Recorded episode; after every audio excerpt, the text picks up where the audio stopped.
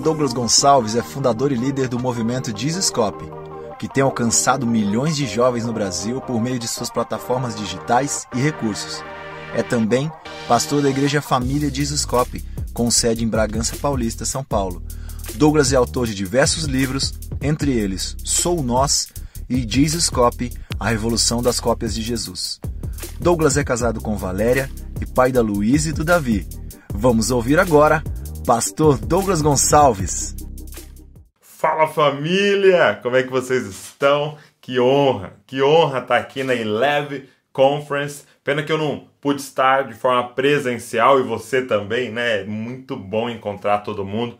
O tempo de mesa, poder ministrar é muito legal, mas ao mesmo tempo, que tempo especial, né? Poder alcançar pessoas no Brasil inteiro e até mesmo pessoas fora do Brasil. E cara, eu tô assim temeroso e com muita honra de estar no meio desses gigantes, né? Ministrando pessoas que eu sou tão abençoado, tão inspirado, estão aqui nessa conferência hoje. E eu tenho certeza que você está tá sendo muito abençoado. Então fica aí, papel e caneta, se alimentando, comendo de tudo que está sendo liberado. Se você estava inscrito, você recebeu o workbook aí. E eu tenho uma palavra que eu quero compartilhar com você. Está queimando no meu coração muito. E, e, é o que fazer durante a crise. Eu quero que você pegue sua Bíblia aí, pode ser no, é, é no celular, de como for. Eu quero que você abra em, em Jeremias 29, verso de número 4, ok? Jeremias 29, verso de número 4. Eu quero agradecer ao pastor Carlito, pastor Marcos Madaleno, pelo convite, eu dizer que eu amo muito vocês e sou sempre muito honrado de estar com vocês em todas as oportunidades que eu posso. Obrigado por vocês sempre servirem a gente, a família de Zascope, a família debaixo da graça. Nós amamos muito, muito vocês. Olha só, vamos lá. Jeremias 29, verso de número 4. É, antes de eu ler, deixa eu te dizer uma coisa. É, a nossa cidade, ela, eu sou aqui de Bragança Paulista, ela havia feito um, um decreto liberando, né, é, os cultos públicos, né, e, é lógico, com todas as medidas, 30% da capacidade, né? E aí a gente voltou, a gente fez um, um, uma escala com as células aqui, a gente voltou o pessoal começou a, a, a voltar para as atividades, né? Então as coisas estavam se flexibilizando aqui na cidade, mas os casos aumentaram. E aí é, saiu um novo decreto agora e não está podendo ter culto público novamente. Né? Nós tivemos que voltar somente para o online, então não está podendo vir ninguém no prédio, no templo, e todo mundo voltou, as pessoas voltaram para home office e tal. E eu estava na semana passada no nosso culto online, né? E eu estava orando com a galera ali, naquela. É, é, é, através da transmissão, né? Ao vivo com a galera. Foi quando eu, eu, eu senti claramente, cara, do Espírito Santo ministrando o meu coração. Eu senti algo assim, eu senti Deus falando comigo e, e o que eu senti é que Deus estava me pedindo para mudar a minha mentalidade. Porque eu estava operando na mentalidade assim que a pandemia passar, eu vou. Tanana. Olha, olha o que estava na minha cabeça. Não, assim que passar essa quarentena, passar essa pandemia, eu vou começar isso. Assim que passar essa a pandemia, nós vamos fazer tal coisa. Assim que passar e eu senti Deus falando comigo, para, para com essa mentalidade, porque já faz mais de quatro meses que você está nesse assim que essa pandemia passar. E eu quero ler esse texto com você, Jeremias 29, verso número 4, diz assim: olha.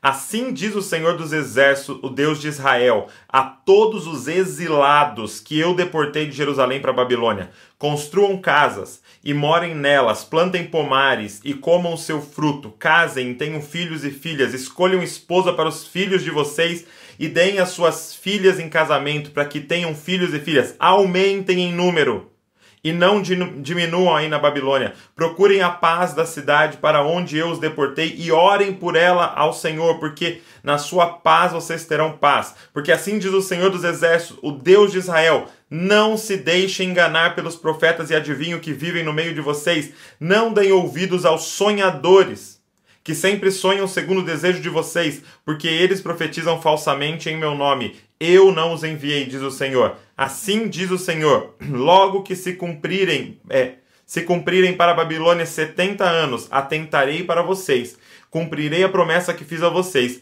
trazendo-os de volta a este lugar. Eu é que sei os pensamentos que tenho a respeito de vocês, diz o Senhor. São pensamentos de paz e não de mal, para dar-lhe um futuro e uma esperança. Então vocês me invocarão, se aproximarão de mim em oração e eu os ouvirei. Vocês me buscarão e me acharão, quando me buscarem de todo o coração.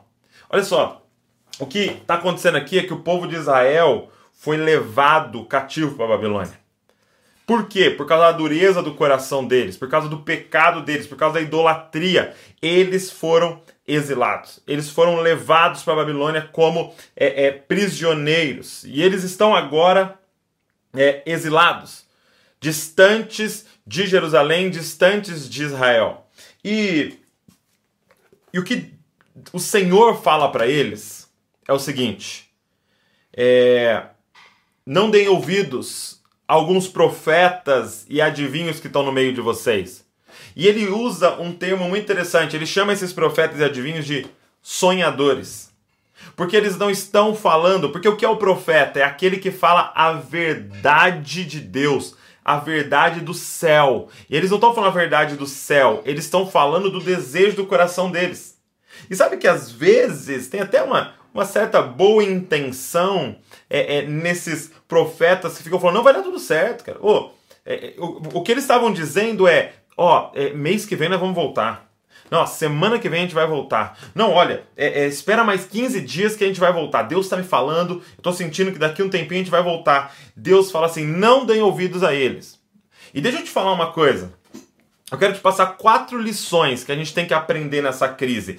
E a primeira dela a primeira lição, cara, é que a crise, quem, quem nos colocou nessa crise foi o Senhor. Ei, olha o que está escrito no verso número 4. Assim diz o Senhor dos Exércitos, o Deus de Israel, a todos os exilados que eu deportei de Jerusalém. Não é a todos os exilados que os babilônicos pegaram. Ah, eu me desculpa, dei uma dormidinha aqui, Israel, e eu não vi, a Babilônia invadiu aí. Não, eu deportei vocês. Ei, eu, eu não creio que Deus enviou o coronavírus, mas Deus permitiu o que está acontecendo. É permissão dele. É permissão dele. Por quê? Porque a primeira coisa que eu quero que você entenda nessa crise, cara, é que crise é tempo de realinhamento. Crise é tempo de repensar. Deus está nos dando uma grande oportunidade de repensar várias coisas. Ei, por exemplo, é tempo da gente repensar. Cara, o que é igreja? Hã? O que é a igreja, cara? Porque, sabe, uma frase que não entra na minha cabeça é alguém falar assim: Cara, você viu que tal igreja fechou por causa da, da crise aí do coronavírus? Cara, como é que uma igreja fecha? Como é que uma igreja fecha? Me explica. Porque seria a mesma coisa que falar assim, nossa, você viu que a, a família Gonçalves fechou porque por causa do coronavírus? Não. O, o, que a gente fala é, você viu que a família Gonçalves perdeu a casa, teve que devolver o carro, tá passando necessidade, mas a família não tem como fechar. Cara, é tempo da gente repensar a igreja, porque se uma igreja tá fechando, é porque nunca foi igreja. Porque o que é igreja? Uma família para o pai, um corpo para o filho, pedras vivas que juntam, são uma morada do espírito. O que Deus está me dando a oportunidade é de repensar, cara. Sabe, crise é tempo de realinhar. E uma coisa que ele está fazendo a gente realinhar, o que é igreja? Segunda coisa, cara, que ele está fazendo a gente realinhar é o que é culto. Porque eu, eu, eu, digo, nós estamos nessa mentalidade. Não, é, é, assim que voltar, cara, nossa, eu vou voltar a adorar forte, eu vou voltar a buscar, eu vou voltar a cultuar. Ei, peraí. O coronavírus conseguiu tirar o objeto do culto? Para quem que era o seu culto na igreja? Como que é o seu culto em casa quando você está assistindo online? É na mesma intensidade que era na igreja? Porque se é menor a intensidade, significa que você não estava cultuando Deus, você estava cultuando uma apresentação. Você estava cultuando uma banda, você estava cultuando um pregador, você estava cultuando uma liturgia. Agora, na igreja, no, no, no templo, no prédio, ou na, na sala da sua casa, ou no quarto, ou no celular, Ei, o mesmo Deus está lá para receber o culto. Chega dessa mentalidade de assim que a pandemia passar. Não, a hora de cultuar com tudo que a gente tem é agora. É agora. Nós estamos tendo a oportunidade de repensar discipulado. Não, assim que passar a pandemia eu vou voltar a discipular. Não! É agora que a gente tem que discipular. E é online, é pelo Zoom, é FaceTime, WhatsApp, telefone, carta, não importa. É agora, a hora de discipular é agora. Chega desse negócio de quando a pandemia passar. Nós temos que repensar o discipulado, cara, que é esse andar junto. É no meio da crise que o discipulado mais funciona e mais é necessário. Cara, a gente precisa repensar é, o discipulado das crianças. Ei, pai, você tá de verdade está esperando a pandemia passar para seu filho voltar a ter aulinha na, na igreja? Cara, a responsabilidade de cuidar dos filhos é sua, não é do Ministério Infantil. A, a responsabilidade de Davi e Luísa saber Bíblia é minha. Eu que tenho que andar com eles no caminho, ensinando a palavra para eles. Nós temos que repensar o discipulado das crianças, cara. Talvez a gente tenha que treinar mais os pais do que os professores do Ministério Infantil. E, cara, a gente tem que é, é, repensar sacerdócio. Gente, Deus nos colocou em casa e, e, e, vários de nós com mais tempo, cara. O que, nós estamos fazendo com isso? Ah, eu não estou bem porque, sabe, não está tendo culto, não estou podendo ir no culto de jovens, de adolescentes, o Eleve está fechado e tal. Ei, era agora que a gente tinha que estar, tá, meu, eu tô voando, tô voando. Por quê? Porque eu tô com mais tempo, cara, de buscar óleo, buscar óleo, buscar óleo. Eu sou daquelas cinco virgens prudentes com óleo reserva, cara. Cara, é tempo da gente repensar. O ponto de número dois: a crise é um lugar de crescimento. Olha o que está escrito no verso de número 6. Casem e tenham filhos e filhas. Escolham esposas para os filhos de vocês Deem as suas filhas em casamento para que tenham filhos e filhas, aumentem em número e não diminuam aí na Babilônia. Ei, nós estamos esperando a pandemia passar para avançar em crescimento? Não, quando voltar, voltar a evangelizar aqueles projetos que a gente estava fazendo lá na praça, não sei onde. Não, cara. A gente tem que aumentar e crescer no meio dessa crise, porque essa crise não pode parar a igreja. Se é a igreja, as portas do inferno não prevalecerão contra a igreja, ainda mais quanto mais um vírus. Nada pode parar a igreja. E eu não estou dizendo a gente quebrar o decreto, é, desobedecer a lei. Eu estou dizendo a gente usar o que está disponível com criatividade e inovação para continuar crescendo, cara. É tempo de inovar, gente. É tempo de crescer, é tempo de criar coisas novas. Chega da mentalidade. Assim que a pandemia passar, eu vou. Não, não, não. A hora é agora. O que, nós vamos fazer agora, cara, para alcançar as pessoas? Sabe que foi no meio dessa crise ali na Babilônia que surgiram as sinagogas, cara esse, esse ambiente de estudo bíblico que, que virou um, um, modelo para nós de congregações hoje. É, a sinagoga nasce com eles exilado.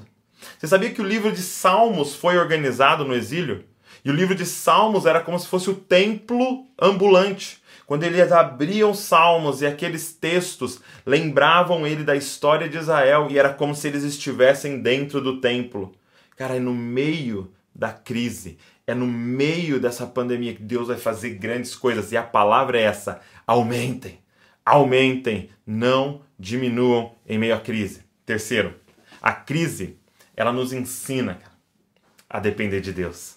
Douglas, o que nós temos que aprender no meio de tudo isso? Dependência. Olha o verso de número 13, o que ele diz, verso conhecidíssimo. Vocês me buscarão e me acharão quando me buscarem de todo o coração. Sabe o que essa crise está gerando em nós? Um coração completamente dele. Completamente dele. A crise nos ensina dependência. Sabe, eu tenho um coração dependente. É, é, é isso que ele quer gerar, um coração dependente. Vocês me acharão quando vocês me buscarem de todo o vosso coração. Cara, talvez a gente estava indo 60% e 40% é, é no trabalho. Talvez a gente estava indo 70% e 30% eram as nossas finanças. É, é, é 50% e 50% a família. Ele está dizendo: não, não, não, não, não. Eu abalei todos os ídolos. Eu causei um terremoto no planeta inteiro. Não ficou ídolo nenhum de pé, porque eu quero você de todo o seu coração, cara. De todo o coração. O que essa é, é, é crise quer formar em nós, cara? É nos dar o maior, a maior bem-aventurança de todas, cara, que é ser alguém completamente dependente do Pai. E por último, Deixa eu te falar uma coisa importante, uma lição que a gente aprende nessa crise. A crise é uma demonstração de amor do Pai por nós. Cara, olha o verso de número 11. No meio desse contexto que ele declara isso aqui, ó, verso de número 11. Eu é que sei que pensamentos tenho a respeito de vocês, diz o Senhor. São pensamentos de paz e não de mal, para dar-lhes um futuro e uma esperança. Ele está dizendo: Ei, deixa eu te falar o, o que está acontecendo com vocês. É um pai bondoso, amoroso, que está fazendo isso com vocês. É, Deus quer nos destruir, Ele nos odeia. Não, não, não. Deus ama você, é apaixonado por você. E Deus está mais preocupado com o seu destino eterno do que com o seu conforto momentâneo. Sabe por que nós estamos no meio dessa crise? Porque o Pai nos ama. Porque Ele é apaixonado por nós e Ele quer nos ensinar. Ele quer nos fazer crescer. Ele quer nos tirar ídolos que estavam nos matando, nos destruindo, porque ele quer um coração totalmente dele. Sabe? Você precisa enxergar o amor do Pai em meio a tudo isso que está acontecendo. Ei, sabe os pensamentos de Deus sobre você? Pensamentos de paz. E ele está talhando você para um futuro brilhante, cara. Deixa eu te dizer uma coisa. Abraça esse momento que nós estamos vivendo. Não foge dele, não com maturidade, vamos abraçar esse momento. Porque eu concluo dizendo para você: chegou o tempo da gente vencer essa mentalidade. Quando essa pandemia passar, eu vou. Não, não, não. A hora de se mover, de crescer, de repensar, de avançar é agora. Chegou a hora. Deixa eu te dizer uma coisa: Deus vai nos tirar da hora, na hora exata dessa pandemia. Ele sabe a hora, ele sabe o dia. Não vai ser um dia antes, não vai ser um dia depois. Por isso que a nossa oração é seja feita a tua vontade. Eu quero orar junto com vocês. Pode fechar os olhos comigo? Papai, nós queremos, Senhor, tirar de nós essa mentalidade de quando a pandemia passar. Pai, a hora de agir é agora, a hora de avançar é agora, a hora de evangelizar, de discipular, de buscar a tua face, de cultuar de verdade é agora, Pai.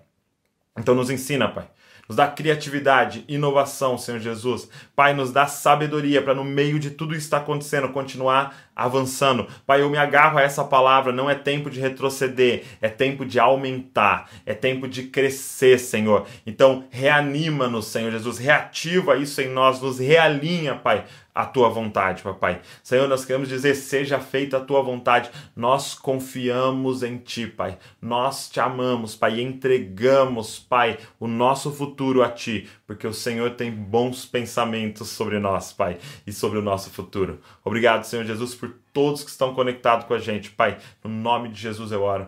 Amém e amém. Deus abençoe você. Obrigado por esse tempo juntos. E não se esqueça, você é uma cópia de Jesus. Valeu!